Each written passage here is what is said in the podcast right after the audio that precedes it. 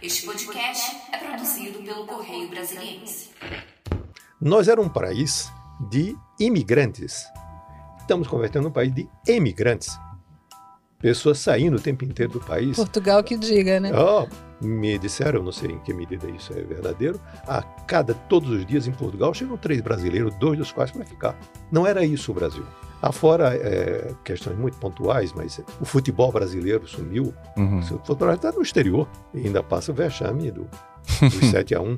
Quer dizer, então tudo, tudo esquisito. Mas o que, que causou isso? Onde é a ori... Qual é a origem dessa situação? É difícil, isso é uma, uma, uma pergunta de um milhão de dólares. É. É, isso aconteceu alguma coisa, mas eu ah, creio que um, contribuiu muito com isso o acirramento da paixão política.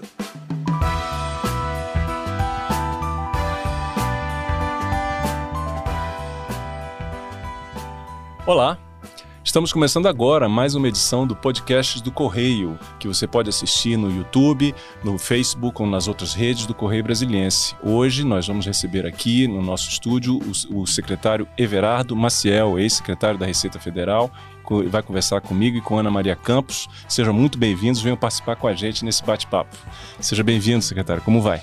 Tudo bem? Tudo bem? Boa tarde, Calecha. Olá, Everardo. Vamos conversar um pouco sobre o Brasil, que está muito num momento bem turbulento, né? A gente está às vésperas aí de uma eleição, um país polarizado. Você tem uma super experiência na administração pública, conhece bem ah, essas questões aí políticas. O que, que vai sair? O que, que a gente vai ter no Brasil depois do dia 30 de outubro, independentemente do resultado da eleição? Isso entra no campo do completamente imprevisível. Porque ah, o- existem muitas variáveis ditando o que pode acontecer depois. Mas eu acho que o mais grave do que depois de 30 de outubro é depois de 1 de janeiro. Com certeza teremos problemas. Não há hipótese de não ter.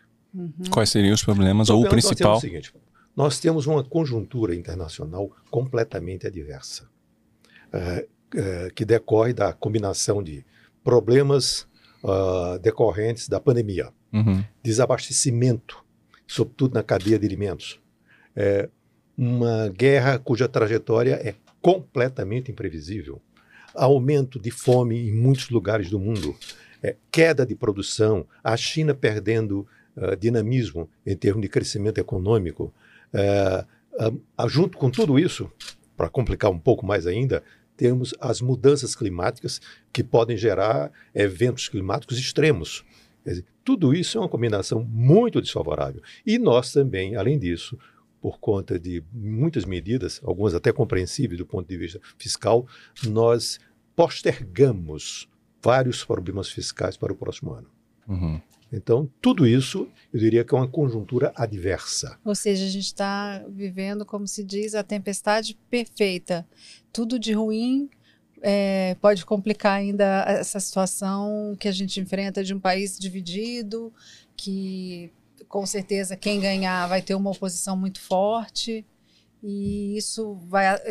Uma oposição que pode atrapalhar as, as, as medidas, é, impedir que sejam tomadas. É Isso que eu falei é no plano econômico. Ah, econômico. Uhum. Eu Fora não o falei, político. não falei no plano político. Quer dizer, houve uma polarização extrema neste país. Quer dizer, o país está francamente dividido. Não é só dividido, é dividido com polos muito extremados. Uhum. Uhum. Quer dizer, portanto, uma situação de conflito político. E uma terceira, é, não agora, mas já de algum tempo, nós estamos vivendo, eu tenho escrito sobre isso, um clima de instabilidade institucional é, completa. Quer dizer, é todos os poderes brigando entre si. Uhum. Quer dizer, ah, afora isso, eu faltei a acrescentar no plano fiscal, ah, questões como orçamento secreto, etc., etc., são questões que têm uma repercussão fiscal severa. Quer dizer, então, nada é, não tem nada simpático. Significa dizer que eu estou fazendo aqui uma profecia de catástrofe? Não. Estou dizendo qual é o cenário. Em que, em que circunstância nós vamos viver, em que circunstância nós iremos viver. E dizer o seguinte: para isso é preciso ah, uma extrema habilidade que eu não vejo disponível eh, nas mesas para conciliar ah, uma racionalidade que está em absoluta falta. Quer dizer, todas as coisas são inacreditáveis. Eu estava vendo, uh, a, mesmo a produção legislativa é, é, espantosamente ruim. É espantosamente ruim. Eu nunca vi nada disso. Quer dizer, e pior, não só é ruim, tende a piorar. Uhum. Quer dizer, que isso é uma coisa mais grave. Quer dizer, não há. Uh, eu acho que em algum momento, eu não sei dizer quando, estou aqui parafraseando Mário Vargas Llosa, nós deixamos de ser brasileiros.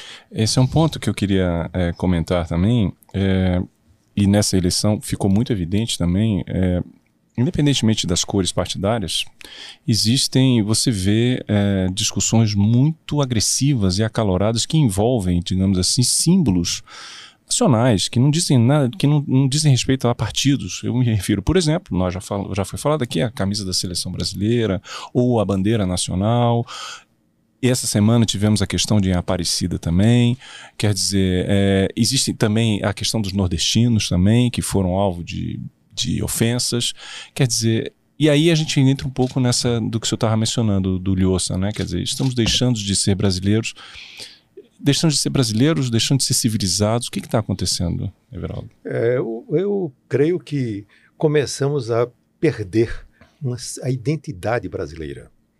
E essa perda se operou em vários, de várias formas. Eu vou dar exemplos triviais. Eu não estou fazendo teoria a partir de exemplo tão, tão, tão pontual como esse. Veja o nome das pessoas. Quer dizer, de repente, os nomes são nomes esquisitíssimos, estranhíssimos. Quer dizer, de uma pronúncia esquisita de inglês, que bota um monte de letras que ninguém consegue entender o que é que é aquilo. Quer dizer, veja do ponto de vista cultural que aconteceu com o cinema brasileiro, com a música brasileira, uma decadência absoluta. Uhum. Um processo completo de decadência. Dizer, há uma decadência cultural, dizer, e, e um fenômeno que, para minha geração. Ariano Suassuna já falava isso também, é né? Verdade, é verdade. Tem inclusive um episódio onde ele fala isso. Você imagina Como que é eu, que eu tratei com uma pessoa um, um, uma pessoa, um bom funcionário, um bom tra trabalhador, chamado Honey. Honey. E, e como se escreve? R-H-O, circunflexo, N-R-Y. é difícil acertar essa. Mas é coisa desse tipo. Podia ser com H, hein? É. Podia ser Mas, com H. É com H, não, é RH. É, RH. Sim. Não, começando com H, né? Como não, se não, fosse mas... americanizado ah, de não, mel, né? É, o que ele escuta, né? É. como aqui Michael, né? É. O, que ficou, virou um nome. Bom, mas isso Enfim. aí. O isso é Washington coisa... começando com U, né? É. Não, e o Everton. Chama, chama o Everton. Então ficou o Everton. Quer dizer, há coisas desse tipo, quer dizer, perdeu-se identidade, até coisas que o, a, a, migração. Nós éramos um país de imigrantes. Estamos convertendo um país de emigrantes.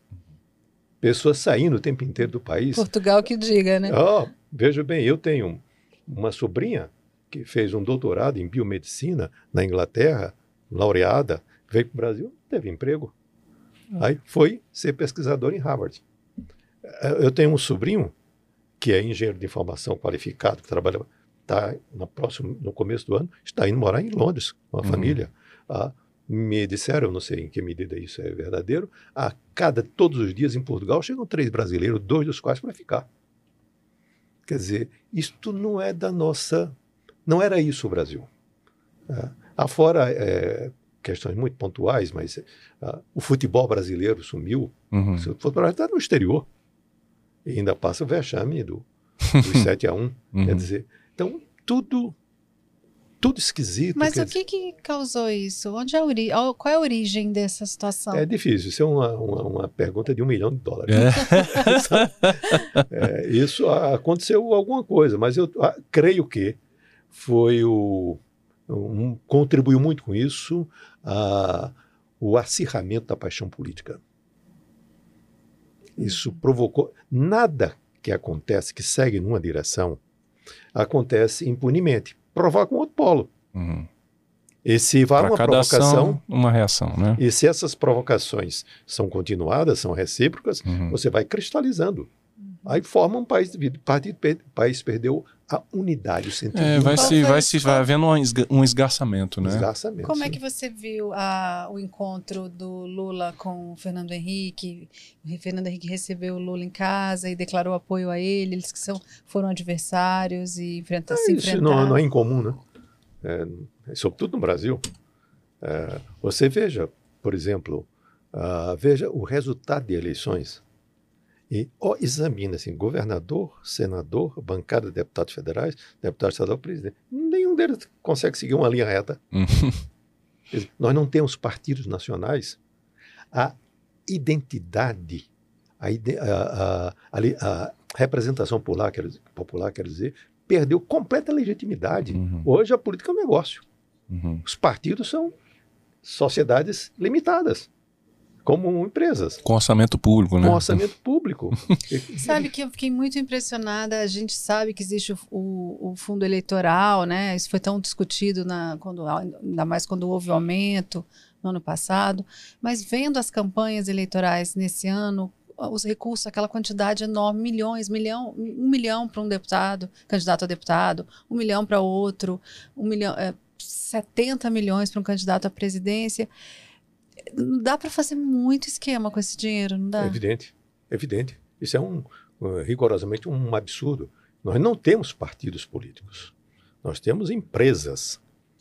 E o mais grave, né? E o mais grave, né, secretário? Inclusive entrando numa, numa numa seara do qual o senhor é especialista, quer dizer, vamos combinar, né? É muito difícil de fiscalizar esses gastos, né? Que estão sendo é, é, é feitos né? Na, na, campanha eleitoral. Eu só divido uma coisa. Não, são difíceis. São uhum. dificílimas. Uhum. Ou seja, eu já, já integrei... Ou seja, é basicamente um cheque em branco que foi dado para esse pessoal. Eu né? integrei comissões no Tribunal Superior Eleitoral, das quais eu fui relator, inclusive da questão de financiamento. É, o que tem, o que nós propusemos serviu apenas de alerta para retirar aquilo, não para mudar. Uhum. Nós fizemos um desserviço. Uhum. Na época eu fui, na época que o ministro Carlos Veloso foi presidente, eu integrei Sim. uma comissão e fui relator Ensinou o que não deve fazer para quem está com má intenção, né? Exatamente. Deu o caminho das pedras. Uhum. Olha só. Então, essas foram as coisas que aconteceram. Quando a ministra Carmen Lúcia foi presidente, Sim. também eu integrei. Uhum. Uh, e depois integrei também o Conselho do Tribunal Superior Eleitoral, quando o ministro Gilmar era presidente. Uhum. Então, eu pude ver de perto que não tem controle nenhum. Nenhum. É só um desavisado é que cai em alguma coisa. Controle nenhum. Não, Até não, porque não o candidato pode escolher: ah, eu vou contratar a empresa do, do meu amigo, vou contratar a, a, escritório de advocacia do meu outro amigo e paga esse valor. O valor cobrado é um valor aleatório, aleatório quase. né? O que eu ouvi, é, não, não vi, mas ouvi, é que esses pagamentos agora é, já temos uma nova novidade, uhum. que é o Pix. Os vereadores cobrando Pix. Apoio dizer, você tem assim, veja bem quanto desperdício no país. Para que cargo de vice? É, tem que compreender que cargo de vice-presidente dos Estados Unidos foi criado porque os Estados Unidos submetiam muitas guerras e se morresse o presidente, o vice assumiria imediatamente. Não é o caso. Hum. Aqui nós temos vice-prefeito. É. Para que isso? Muito pequeno município com Câmara de Vereadores, paga os vereadores para ter duas sessões à noite por semana, com assessoria, mas para que isso? Com o presidente né, da, da Assembleia sim, também. Sim. Então, quer dizer, há, há, um desperdício. Eu, eu, num artigo que escrevi, utilizei uma expressão, uma, uma palavra, digo melhor, uma palavra para provocar, que é uma palavra que não está dicionarizada no Brasil, mas está abonada nos melhores dicionários portugueses, onde o problema não é tão grave, que é o despesismo, que é o gasto em excesso ou mau uso do dinheiro público. É só o que temos aqui, mas não temos a palavra.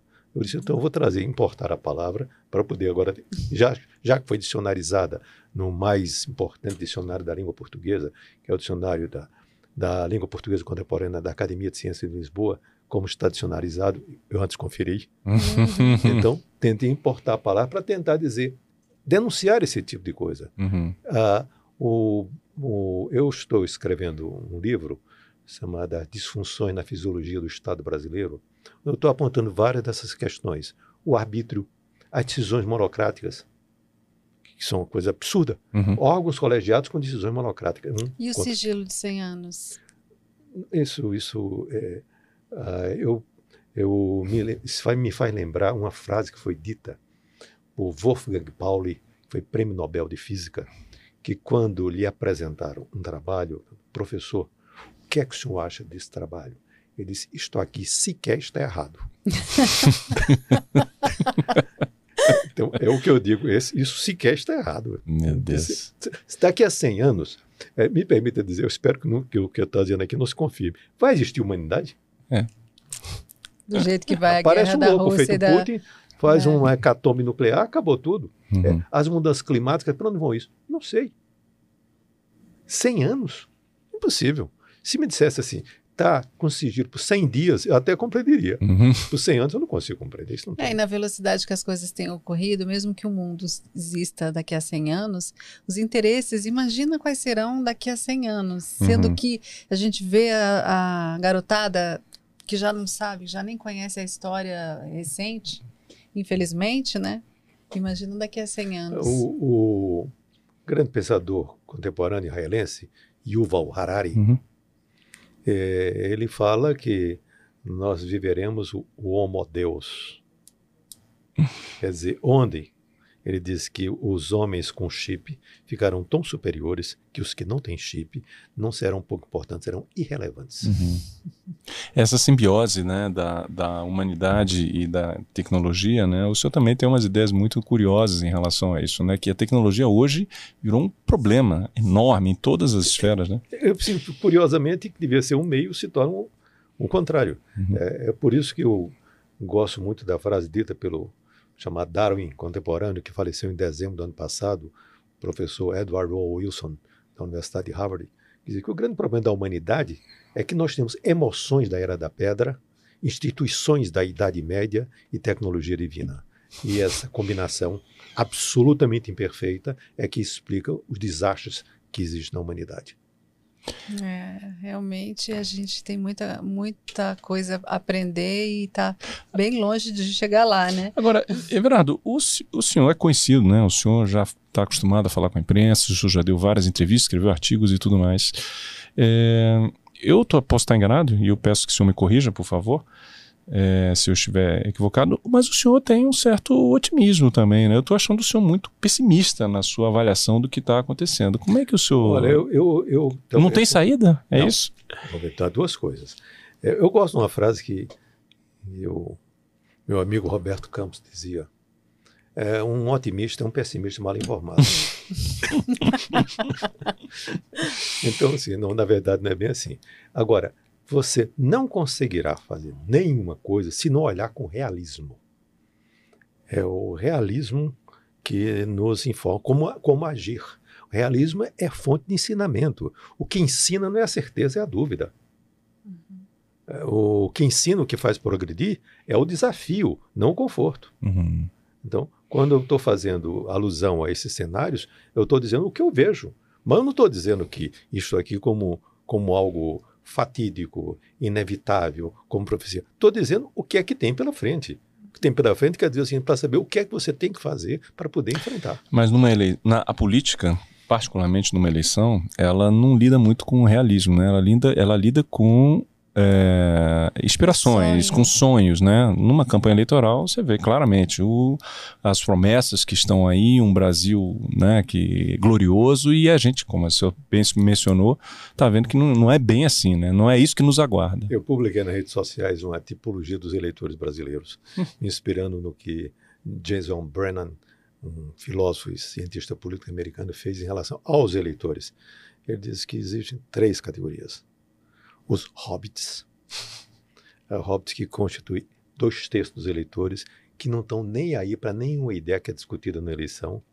Os Hollingas, lembrando aquelas torcidas apaixonadas de futebol, que fazem um debate áspero e que dão o tom de campanha, porém são em minoria. Violentos. E os violentos e os vulcanos, que são os cerebrais pouco passionais, que constituem uma minoria irrelevante. Então, eu- eu acho, mas não tem uma resposta pronta. Por enquanto, Uhum. tenho só uma dúvida. Essa forma de representação, tal como é posta hoje, isto vai morrer. Isto é ruim. Isso é só um, um jogo de palavras, uma série de coisas desse tipo. Eu vi um experimento ah, fundado na experiência da democracia ateniense Uhum. na Irlanda. E vi uma coisa curiosa. Havia um debate sério no parlamento irlandês sobre a questão do aborto. e muito conflito. E decidiram fazer uma outra coisa. Fazer uma espécie de parlamento paralelo. Hum. E esse parlamento paralelo, as pessoas foram escolhidas por sorteio, observado determinados critérios, e trabalharam no fim de semana. Produziram uma solução que, submetida ao parlamento, foi aprovada por unanimidade. Olha só, pessoas comuns, seria Pessoas isso? comuns, Uhum. Sem nenhum interesse específico. Seria uma forma de, de participação direta, né? Uma democracia É, direta, digamos é, assim, é, né? no- Na, um- ah, na- na democracia ateniense, um pouco era assim. Hum. Era sorteio mesmo. Uhum. Então, i- isso, isso, é, alguma coisa caminha. Alguém escreveu um livro é, chamado, eu não recordo o nome do autor, Contra as Eleições. É que você falou que é, dois terços dos eleitores são os hobbits, né? Que não estão nem, nem aí pro, é, pro debate que está sendo travado. E vê se você concorda. Até- o, o sistema acaba criando fórmulas para que o, o real debate, que precisa ser mesmo discutido, que é a gestão, para onde vão os recursos, é, como lidar com as questões fiscais. As isso políticas isso não está públicas, né? sendo discutido. O que a gente está discutindo é a questão do aborto. O aborto é realmente um tema importante, mas é o presidente que vai definir isso. Não. É, é, não, não passa por ele se a mulher, se a, se a menina tem que usar rosa ou o menino azul. São debates que não tem nada a ver com a disputa. E, e parece que esse é o debate que interessa a, a essa, essa parcela da população que, que participa. Eu fiz uma outra tipologia, Hum. uma tipologia para os eleitores brasileiros. Ah, deve ser se eu me lembro, seis tipos que eu criei.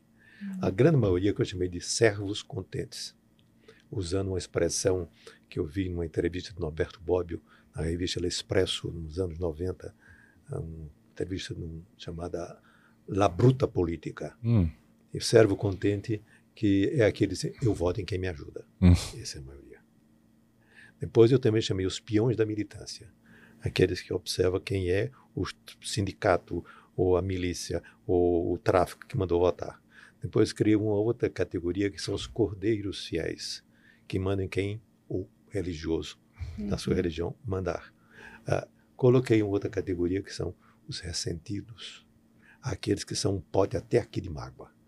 Então eles querem votar contra quem responde por sua angústia presente ou atávica. Tá? E coloquei também uma outra categoria que eu chamei dos, dos conscientes, é, que é uma minoria cada vez menor, Uhum. o menor cada vez encolhe. E digo que o déficit de civilidade é a diferença entre número de eleitores e os eleitores conscientes. Uhum. Agora, é, bom, Será que esse método sim. está bom? Você tem que pensar até a mudança de método. Uhum. O professor Walter Costa Porto, meu amigo, ele tem um livro chamado A Urna Mentirosa, Hum. Onde ele trata desses assuntos.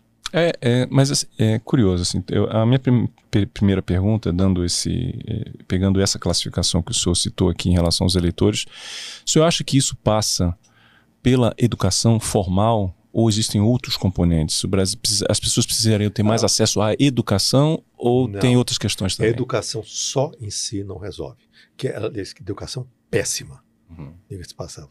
Mas não só a educação no sentido formal, é a educação civilizatória, mas, sobretudo, a educação emocional.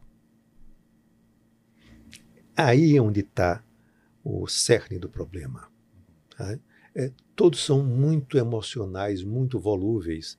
É, de repente aparece um fato qualquer, muda tudo. Eu me lembro, na minha infância, O Sérgio Buarque de Holanda falava isso, né? O brasileiro cordial, emotivo, aquela coisa latina, né? É, Eu me recordo na minha infância, ah, a semana que precedeu a morte de Getúlio Vargas, Uhum. na minha cidade, no interior de Pernambuco.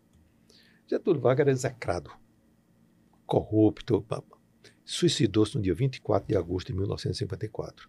No dia seguinte, uma manifestação enorme defendendo Getúlio Vargas. Eu era muito, era uma criança, fiquei, não estou entendendo. Que aconteceu uma coisa e aconteceu exatamente o oposto 24 horas depois. Era para as pessoas estarem comemorando, né? Supostamente, né? Mas Já não. que criticavam tanto. Mas não, quer dizer, então isso Foi uma facada que criou um mito no Brasil também? ajudou. Certamente. Aqui, ah, como nós temos um, um para usar uma expressão, um coitadismo é, estrutural, é, qualquer, qualquer ato desse tipo me atinge. No, em Pernambuco, a, a, a, candidata ficou viúva, Raquel Lira, e foi para o segundo turno. Pode não ter sido isso, mas também pode ter não, influenciado. Não, eu tenho, tenho impressão que não. Pelas informações que eu, que eu tenho, ela iria para o segundo turno, mesmo porque havia uma divisão enorme. Quer dizer, existia um, um, uma candidata que seguramente iria para o segundo turno e quatro disputando o segundo lugar. Então, qualquer coisa poderia acontecer. É possível que tenha tido alguma contribuição, mas eu acho que não.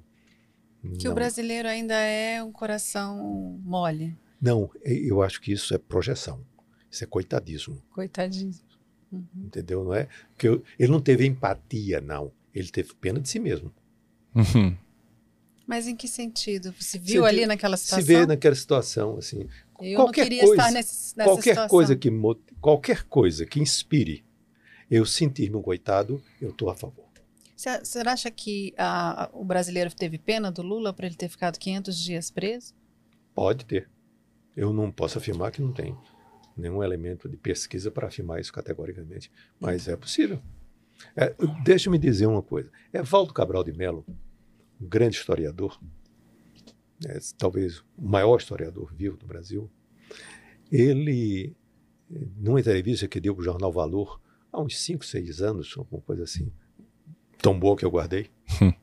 é, ele dizia uma coisa onde ele exagerava, sabe? mas eu entendi que aquilo era um exagero intencional para relatar um problema. No Brasil, a metade da população é analfabeta, a outra metade é corrupta. É, é evidente que isso é um exagero, mas dizer assim, a corrupção não não traz nenhuma nenhuma indignação, não. Não traz nenhuma indignação, não. Se sobrou uma, alguma coisa para mim, está ótimo, estou de acordo. Você veja quando. Não vira... incapacita nenhum não, político. Não inviabiliza. Isso não, não, isso, não, isso não é um valor uhum. incorporado à sociedade brasileira. Não causa nenhuma Mas por que, que a Lava Jato teve uma força tão grande? Pela e... expressão midiática. As pessoas não sabiam o que, que era, mas sabiam que estava vendo alguma coisa e estão prendendo ricos. Uhum. Ah, estão fazendo a minha vingança. Uhum. Não eram os políticos, não eram os ricos. Então, hum, quando chegou nos banqueiros, aí parou, né? Sim, mas é. quando estava nos empreiteiros, sim, aí... mas, mas empreiteiros eram ricos. É, muito então, rico. são ricos, eu digo, agora sim. Agora, quer dizer, mostrar que eles só são ricos porque roubaram.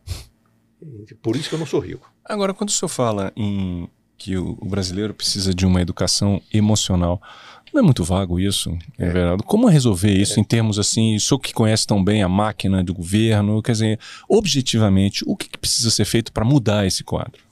Serenidade, capacidade de baixar, tirar todos esses, esses ranços, esses conflitos diários que vêm entre poderes. Alguém que tem uma liderança capaz de produzir serenidade, ou seja, transmitir à sociedade, uh, uh, eliminar essa agitação. Se você põe uh, um, crianças que tem uma pessoa fazendo barulho, elas ficam todas agitadas. Você tem que baixar. No contexto brasileiro, o senhor poderia mencionar alguém que este, Olha, tivesse sido capaz de fazer isso? Que em 2030 possa acontecer isso. É. Para dizer que eu não sou desesperançado uhum. completo. Para 2030. 2026 não dá tempo ainda de é. formar ninguém. Não, não. É, só pode acreditar que apareçam pessoas novas, uh, que tenham serenidade, que não sejam fanáticos, uh, que tenham. Uh, como? Torcer que o acaso, o inesperado. O senhor concorda com o diagnóstico da Simone Tebet, dizendo que a polarização vai até 2026, no mínimo? Não, isso, isso, isso, isso ninguém sabe isso não. Então, isso aí é, isso aí é, é jogo de palavras para a eleição da campanha? Assim, com todo o respeito que eu posso ter por ela, eu fui amigo do pai dela. Isso são palavras compreensíveis, mas não, uhum. não é nada, não é nada. Eu vi candidato aí dizer frase, eu olhei, aí quando eu vi, eu desliguei. Eu disse, hum. não preciso mais ver. Sim, mas não vai. do imposto único federal Sim. e isenção do imposto de renda para os professores. Não entendi. Quer dizer que o único são dois? Isso é dito sem pestanejar. Inclusive, uma candidata defendeu essa questão e. Não, exatamente. É. Eu estava ouvindo, aí uhum. eu desliguei a televisão, eu digo, pronto, já estou liberado. Aliás, né, doutor Everaldo, também é, aproveitando que o senhor mencionou esse caso, quer dizer, o, o infelizmente, né, faltam o quê? Duas semanas para a eleição e, e durante a campanha eleitoral viu-se muito pouco, né? O debate econômico durante a campanha foi muito raso, né? Infelizmente. Por duas razões. Primeiro, que os candidatos são despreparados para o debate econômico. Segundo, porque a população também é. Uhum. Doutor Everardo, senhor, durante, acho que foi oito anos, né, que o senhor foi secretário do, Da Receita. da Receita Federal, Oito né? Fazenda.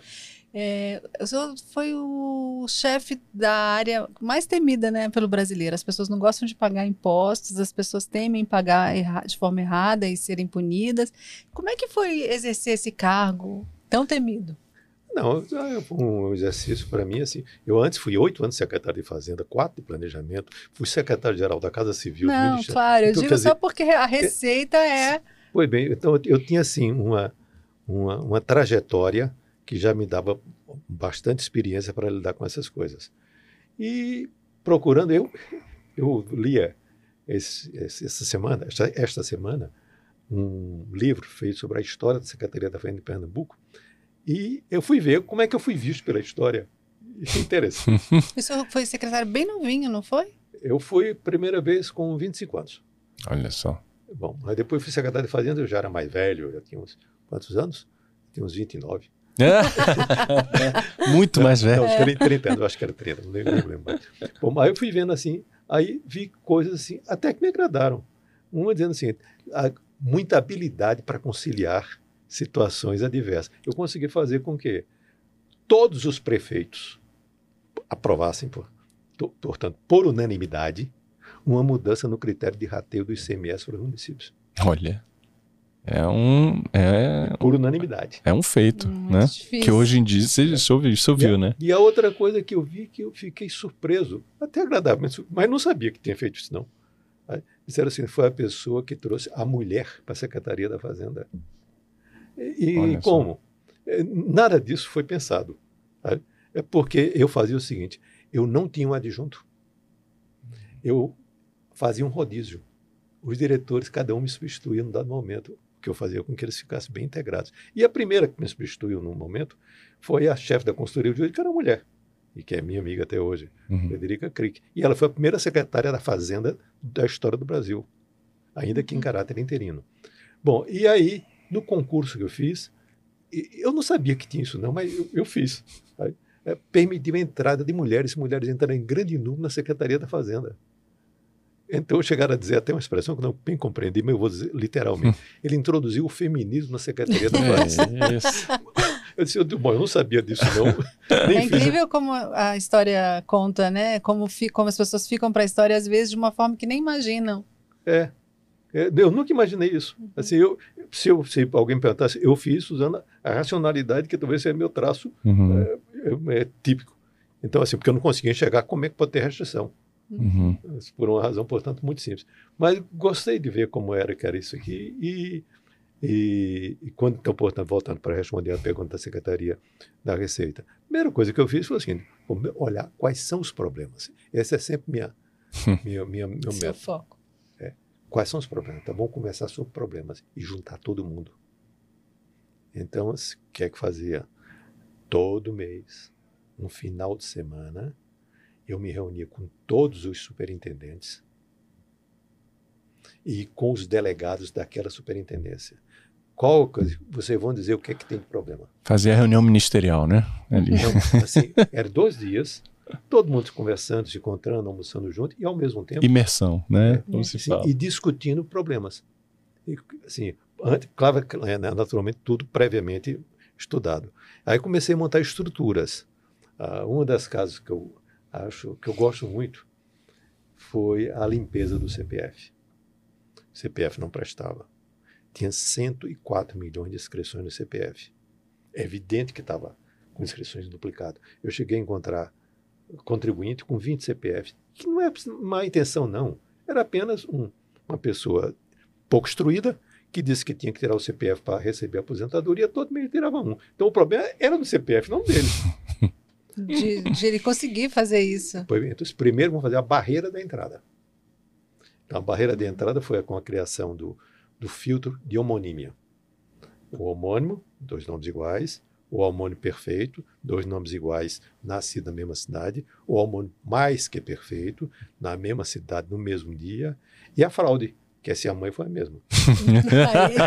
Aí Aí? Aí barramos. Mas como é que faz para limpar? Uhum. A sugestão. Vamos fazer uma, uma, um recadastramento. Eu digo, só se eu for maluco. Recadastrar 60 milhões de pessoas? Isso é Impraticável. impraticável. Eu disse, vamos fazer um saber qual é o problema que tem aqui. Aí eu notei, por exemplo, me lembro bem que alguma coisa assim, tinha mil CPFs que tinham o nome José e o número. Mas informação nenhuma. Sim, muito ruim. Uhum. Aí eu resolvi fazer o seguinte: vamos fazer todo mundo faça declaração. Ah, mas e essas pessoas mais pobres? Eu redijo a declaração deles.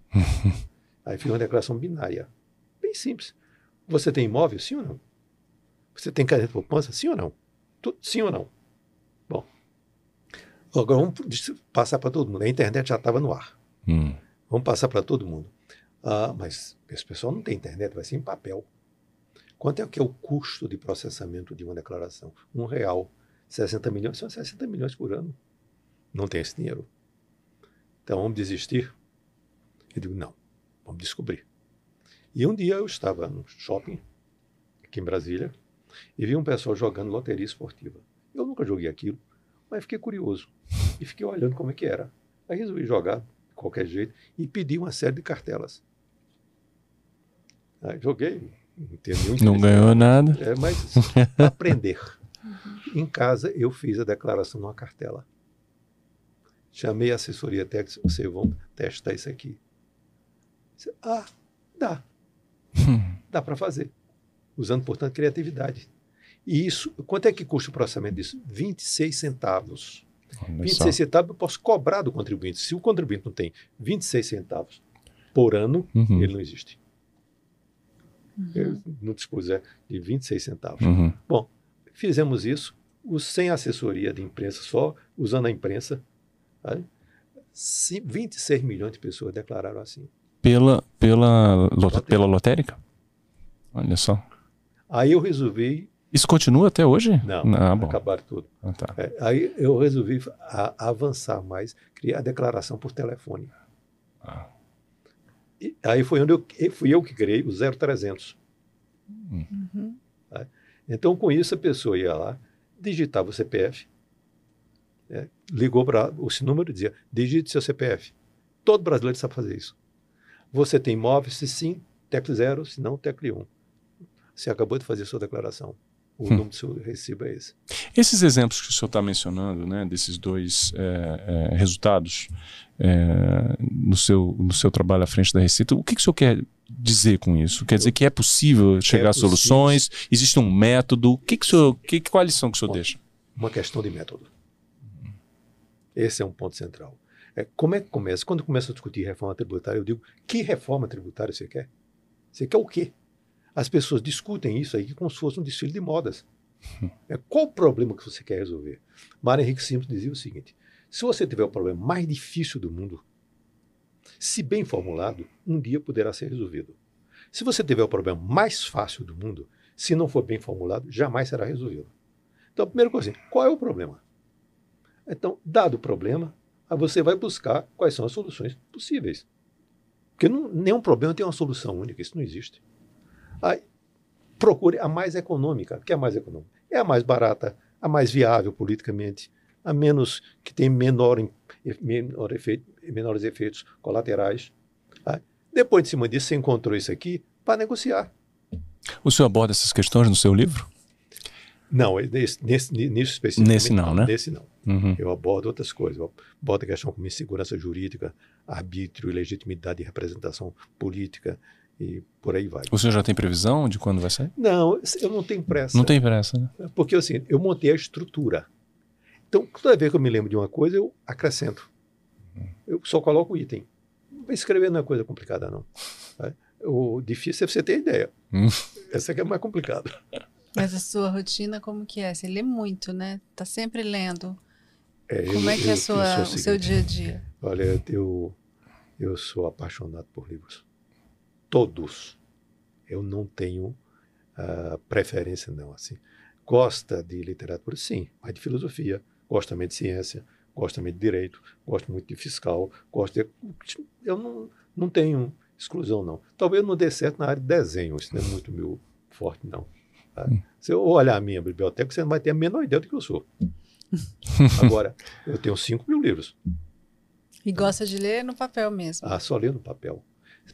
Sabe por que razão? Alberto Manguel, um pensador argentino, faz menção disso. Ele tem um livro maravilhoso, Encaixotando Meus Livros. Ele estava saindo de Paris para morar em Nova York. E ele dizendo: Eu sempre tenho um livro, porque o livro, quando eu tenho um livro, ele é meu. É que eu posso ficar com ele ou dar para alguém. Aquele outro não é meu, não. Incrível. Então, essa sensação, talvez as pessoas, por uma questão de idade, uh, a mim, eu, eu comprei esses, esses uh, e-books, uhum. uh, mas não usei nenhuma vez. É. Livros digitais. Coisa horrorosa. Livro tem cheiro. Eu reconheço o cheiro de livro. Tem peso, né? Também. Tem peso. Quer dizer... Passar a página é gostoso, né? Sim. Passar a é. página. Marcar. Uhum. uhum. Escrever um comentário. Fazer anotações, né? É. Uhum.